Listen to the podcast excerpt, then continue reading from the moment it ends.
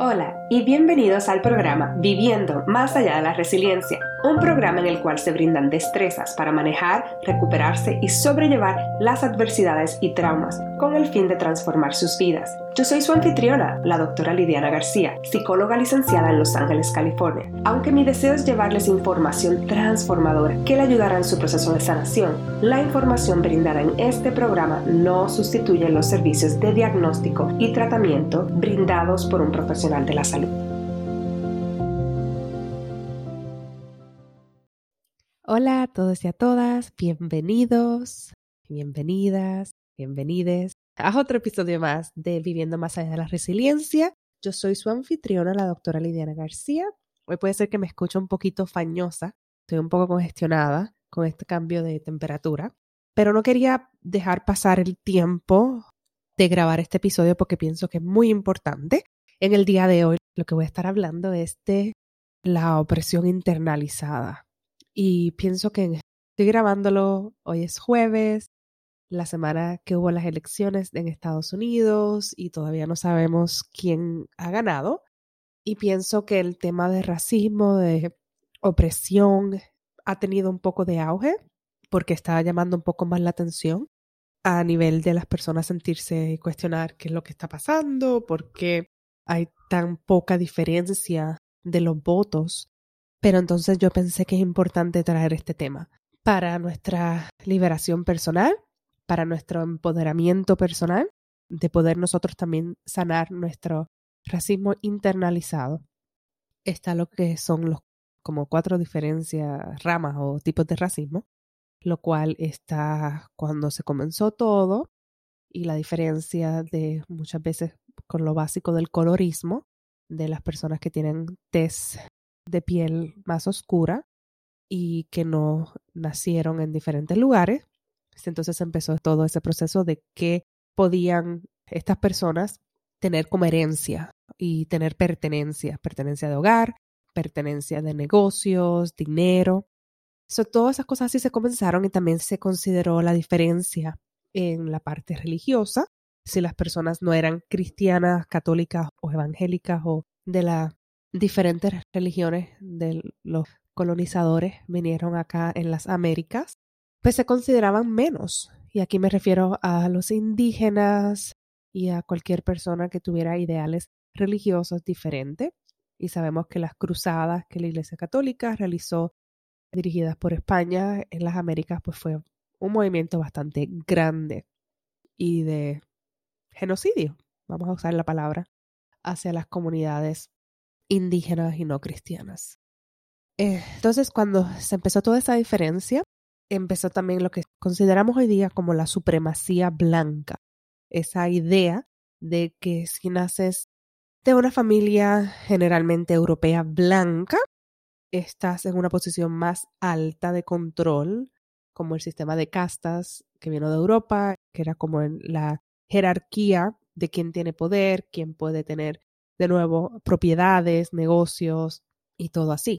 Luego también se junta lo que el Papa afirmó en el 1493, la doctrina de Doctrine of Discovery, no sé cómo traducirla en este momento, pero una doctrina en la cual se establecía que le daban derecho a los europeos, en este caso vamos a hablar también de los españoles, de quitarle la tierra y hacer eso como propiedad de ellos si las personas que habitaban esa tierra no eran cristianos. Entonces aquí vamos de nuevo a la parte de los indígenas y todo. Esta doctrina que fue establecida hace mucho, mucho, mucho tiempo, como les dije en 1493, todavía sigue siendo utilizada.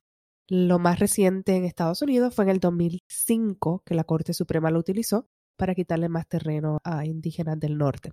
Así que es algo que todavía se sigue utilizando no tengo así datos de cómo se ha utilizado en América Central y de Sur y en las comunidades hispanohablantes, los países latinos, pero en general es algo interesante que les exhorto a que busquen información y se orienten sobre eso, porque eso es una manera clara de ver cómo el racismo fue institucionalizado, se crearon leyes y luego se crearon sistemas para mantener a las personas que no eran consideradas igual debajo. Los sistemas como opresión de voto, sistemas como las escuelas, en las cuales están, dependiendo de dónde están, tienen más fondos y mejores recursos. Estoy hablando en este caso en Estados Unidos, pero en los países latinos también. Y así sucesivamente se crearon un montón de sistemas los cuales continúan y perpetúan el racismo. Entonces tenemos la parte institucionalizada, el racismo institucionalizado, el racismo sistémico o, la opresión sistémica. Y entonces luego también tenemos lo que muchas veces la gente habla de racismo, que tiene que ver la parte interpersonal, que es esa parte de cómo nos comunicamos o cómo nos relacionamos con personas que son consideradas comunidades ay, que han sido marginalizadas y que han sido oprimidas, es la palabra. Por eso entonces se ha hablado mucho de ese comentario racista o estas palabras como utilizar palabras como prieta, negro, en diferentes lugares del mundo se están considerando que pueden ser racistas. Hablando de Puerto Rico, por ejemplo, pelo malo, eh, escuchaba mucho y todo. Yo que ahora estoy dejándome un poco el pelo rizo, tratando de descubrir mis raíces a través de mi pelo, literalmente las raíces. Eh, pelo malo, bembona, todas esas características que se caracterizaban la comunidad africana eran ridiculizadas y burlas. Y yo sé, porque mucha gente habla de que el racismo, por lo menos está hablando de Puerto Rico, la gente muchas veces, aquí no hay racismo, porque todos somos puertorriqueños. Y es como completamente mentira, porque ese racismo ha sido internalizado y muchas veces es, en vez de ser tan obvio hacia afuera, no necesariamente le vas a decir a una persona, no te voy a aceptar porque eres más de piel más oscura o tienes rango más africano, pero sí, sí está siendo incluido en nuestra cultura a través de la ridiculización de las personas que tengan más rangos africanos o personas que sean campesinas o personas que no tengan educación y así sucesivamente. Vemos que recientemente no hay, si mira las caras de la gente que está en el Senado y en la Cámara, en el gobierno, la mayoría son de piel más clara. Todas esas cositas así que muchas veces la gente no cuestiona, lo ven como normal y no ven cómo eso le afecta a las personas que tienen más rasgos africanos o indígenas. Así que eso es muy, muy importante. En Puerto Rico sí existe el racismo de igual manera en América Latina sí existe. Entonces, esa es la parte interpersonal. Cómo nos relacionamos, qué cosas decimos, todo eso. Que esta es una de las maneras que ha recibido mucho auge en términos de cómo respetar esas cosas y últimamente ha recibido mucha atención lo que se llama entonces la opresión sistemática, racismo sistemático o institucionalizado. El que no le estamos dando mucha atención es el internalizado. Yo pienso que en parte es porque es más fácil poner la culpa hacia afuera. Esta persona es racista o esta persona y apuntar el dedo hacia afuera, pero se nos olvida que también tenemos que apuntar el dedo hacia adentro y cómo nosotros perpetuamos estas ideas, no solamente con nosotros mismos, sino también con otras personas las personas que son privilegiadas y más blancas internalizaron lo que es la supremacía. En América Latina puede verse como el colorismo. Hay una obra puertorriqueña de gigantes que es un perfecto ejemplo de esto. Una familia elitista en la cual la abuela tenía más rasgos africanos, piel un poco más oscura, el pelo, como le llamaban, encrispado, rizo, eh, se casó arreglando, mejorando la raza, usando esa frase que se usa mucho todavía y pensamos y se nos olvida que es una frase racista. Se casa con una persona más clara, tiene una hija que entonces es piel blanca o bastante clara y el pelo lo tiene un poco ondulado, pero secándoselo y arreglándose, haciendo diferentes cosas, se lo puede mantener un poco más que parezca alisado. Se casa con otra persona blanca y tiene entonces una hija que es mucho más, sí, es rubia, rubia, pelo, creo que saben lo que le llaman a rubia. Eh, no, no es colocha, colocha es pelo rizo, personas de Centroamérica, es blonde, rubio. Y con, o sea, con pelo lacio y se ve, como le llaman entonces, como más, en verdad no sé si es rubia ahora hablando claro, pero se ve más blanca y la persona se va a casar con un americano y la mamá tiene a la abuela, que es tiene más rasgos africanos, con un turbante, si no me equivoco, la mamá también utilizaba un turbante y la tiene aparte, pero es toda esta idea de ocultar, y como dice la frase, en Puerto Rico y tu abuela dónde está, ocultar esa parte de nuestros ancestros africanos y todo, porque mientras lo seguimos ocultando podemos entonces pasar más como blancos y a la misma vez pues tenemos lamentablemente más derechos o más oportunidades, porque esa es la parte sistemática. ¿Cómo afecta eso a nivel interno? Es que entonces nosotros, las personas que internalizaron todo eso, internalizaron el colorismo, eh, que es mejor ser más claro, verse con más rango de cultura blanca. Y también entonces muchas veces nos tratamos hacia nosotros mismos de esa manera. Por ejemplo, si en una familia que tienen ancestros, personas pobres, personas africanas, personas negras, y tuvieron que luchar, esas familias tuvieron que luchar mucho más, que esto de nuevo es sistémico o institucionalizado, luchar mucho más para poder lograr obtener las mismas cosas que una persona de piel más blanca en sus países latinoamericanos. Y ya está en una posición, vamos a poner que haya estudiado, que esté en una posición bastante económico más o menos igual, pero todavía sigue siendo regido, regida por esas ideas internalizadas de que son menos, de que tienen que luchar más, de que cuestionándose todo y estar tan pendientes de su cuidado físico, quizás no dejarse su pelo natural, porque ya eso se ha sido internalizado de lo que es bueno y lo que no es. Y a eso es lo que me refiero del racismo internalizado, la opresión internalizada. Muchas veces es nuestras voces internas, que no es la mejor. Muchas veces es bien, bien criticadora y nos dice cosas bien fuertes o como bien opresivas para disque ayudarnos. Pero la misma vez lo que hace es que perpetúa esa idea de que somos menos. Y quiero hacer aquí hincapié, antes de hacer hincapié, quiero hacer diferencia de que si estamos viviendo en una sociedad en la cual nos sigue diciendo a través de los sistemas y las leyes y todo que somos menos, eso está, eso está allá afuera, pero de manera interna. Nosotros tenemos un poco más de, no quiero decir la palabra control, pero tenemos un poco más de manejo y dejar entrar esas ideas sí o no. En especial si estás escuchando este podcast, que ya de por sí me hace saber que estás más interesado en buscar cosas diferentes y tienes el privilegio, porque esto es un privilegio de escuchar un podcast, y de orientarte ante esto. Pero de igual manera les exhorto a que estas conversaciones comiencen a tenerlas con sus familiares, con sus amistades, para entonces poder ayudar a otras personas que no tienen esa conversación o que están explorando esas cosas para continuar trabajando juntos hacia nuestra liberación. Y la parte que quería hacer hincapié es que si afuera recibimos mensajes todo el tiempo de que no somos iguales, no somos buenos, no somos suficientes, no nos merecemos las mismas beneficios, las mismas ofertas, todo, pero de manera interna nosotros tenemos esa capacidad de empezar a liberarnos y a permitir que esa información que viene de afuera siga perpetuando, siga reinando nuestra parte interna, nuestras ideas, conocimientos, creencias sobre nosotros como personas que definitivamente es difícil cuando uno tiene esa creencia. Vamos a poner que uno tenga esa creencia de que no tengo que depender de eso, soy igual, no soy pelear nuestra voz hiper, este, opresiva y todo, y luego salir afuera y no recibir las mismas oportunidades. Sí, o sea, esa parte es muy difícil, pero a la misma vez podemos distinguir en cosas como si ya estamos en nuestra casa, ya cerramos la puerta, no tenemos que seguir siendo regidos por lo que está afuera podemos lograr crear como nuestro pequeño espacio. Y esto de nuevo es para las personas que tienen el privilegio, porque mientras seguimos, que están escuchando eso, mientras seguimos creciendo y trabajando con nuestra liberación, vamos a ayudar a que otras personas que quizás no tengan el privilegio de escuchar este podcast, de que quizás no tengan el privilegio de tener una casa o tener un espacio para dormir, si siguen viendo a esas personas como uno internamente no está siendo regido por lo de afuera y sigue liberándose, eso también les ayuda a esas otras personas a sentirse de que son capaces de liberarse, que son capaces y que tienen la oportunidad de creer que son iguales. Y por eso pienso que es bien importante este tema.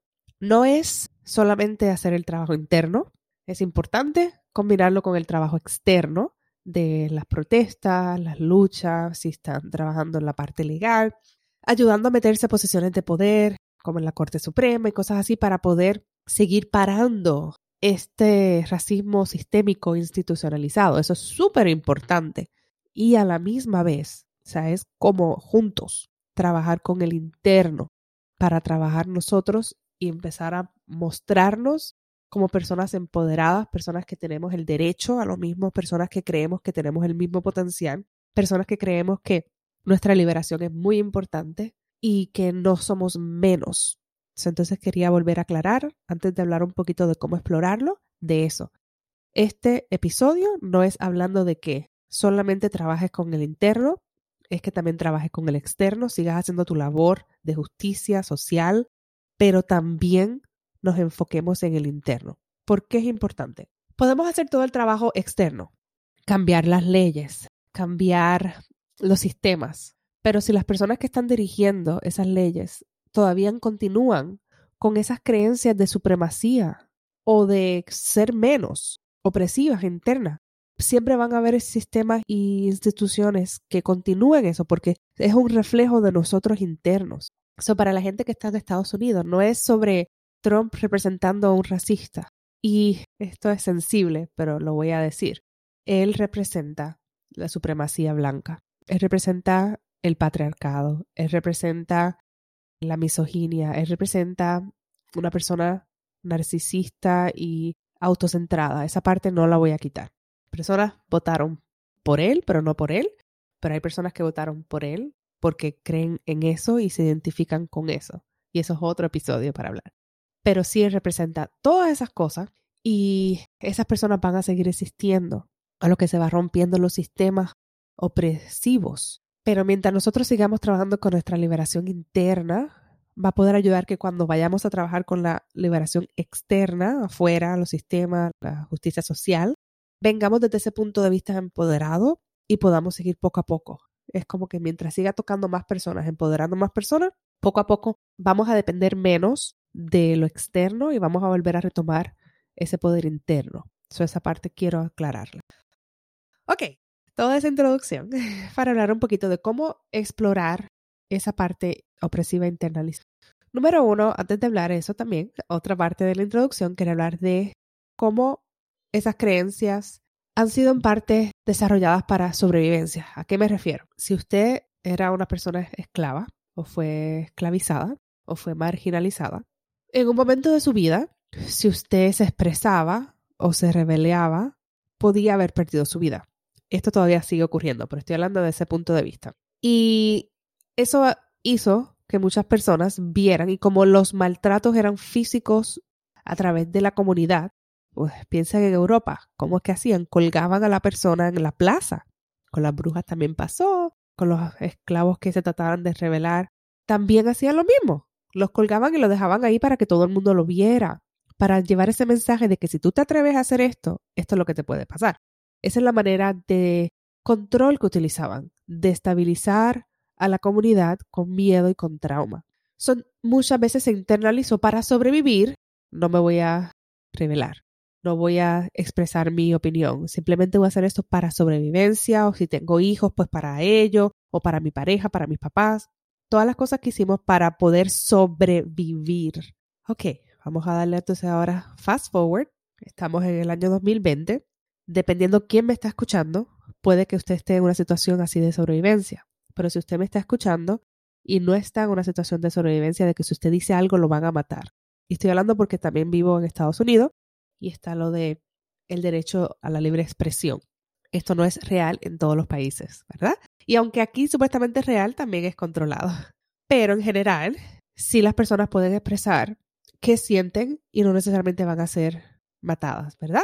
So, si vamos a con esa realidad y usted está en una posición que ya eso no es parte de su realidad, de que lo van a matar por expresar su opinión, pero sigue esa voz interna. Alguien le dice algo que está de usted desacuerdo o usted quiere defender su punto de vista y usted se lo traga, no lo dice, porque está todavía funcionando con ese miedo que fue pasado o en esta vida o de los ancestros, de no se habla, no se expresa las emociones, no se dice lo que pensamos, sigue siendo, este, déjate ser pisoteado. Y muchas veces es que en ese momento caemos como en esa fase de shutdown, ¿no? Es como si, y la palabra la estoy usando fuera del contexto, como paralizarnos, pero no sí reconozco que también existe la parte de las personas que son paralizadas. quiero hacer la distinción. Estoy tratando de pensar en otra palabra que pudiera expresar, pero es como que en ese momento no pensamos. Es como que se nos va la mente en blanco y en vez de defender nuestro punto de vista, nuestras cosas, eso me pasa a mí mucho, nos quedamos callados y es como adormecidos. Y luego cuando nos montamos en el carro, pero pude haber dicho esto, pude haber hecho. Y muchas veces esos son traumas que fueron pasados a través de los ancestros y a través de la crianza. ¿Cuántos de ustedes recibieron mensajes de sus papás, de sus abuelos, de no expreses lo que piensas, quédate callado, calladito te ves mejor. Todos esos mensajes fueron hechos tratando de protegernos, porque nuestro fin principal es sobrevivencia. Pero hoy día, si usted no está en una situación de nuevo así, y usted tiene ese potencial de poder expresarse, pero todavía sigue regido por esa opresión internalizada, a eso es que me refiero. ¿Cómo conocer? Establecer una relación. ¿Y cómo se establece una relación con nuestra voz opresiva? Es a través de la confianza. Y usted me diría, ¿cómo yo puedo establecer una confianza con esa parte mía? A través de escuchar. Uno de los ejercicios más fácil o que yo utilizo para eso es poder utilizar como el mindfulness y separarme de los pensamientos para poder verlo desde afuera. Y ahí voy viendo, ok, esto fue lo que me acabo de decir, esto es lo que me acabo de decir.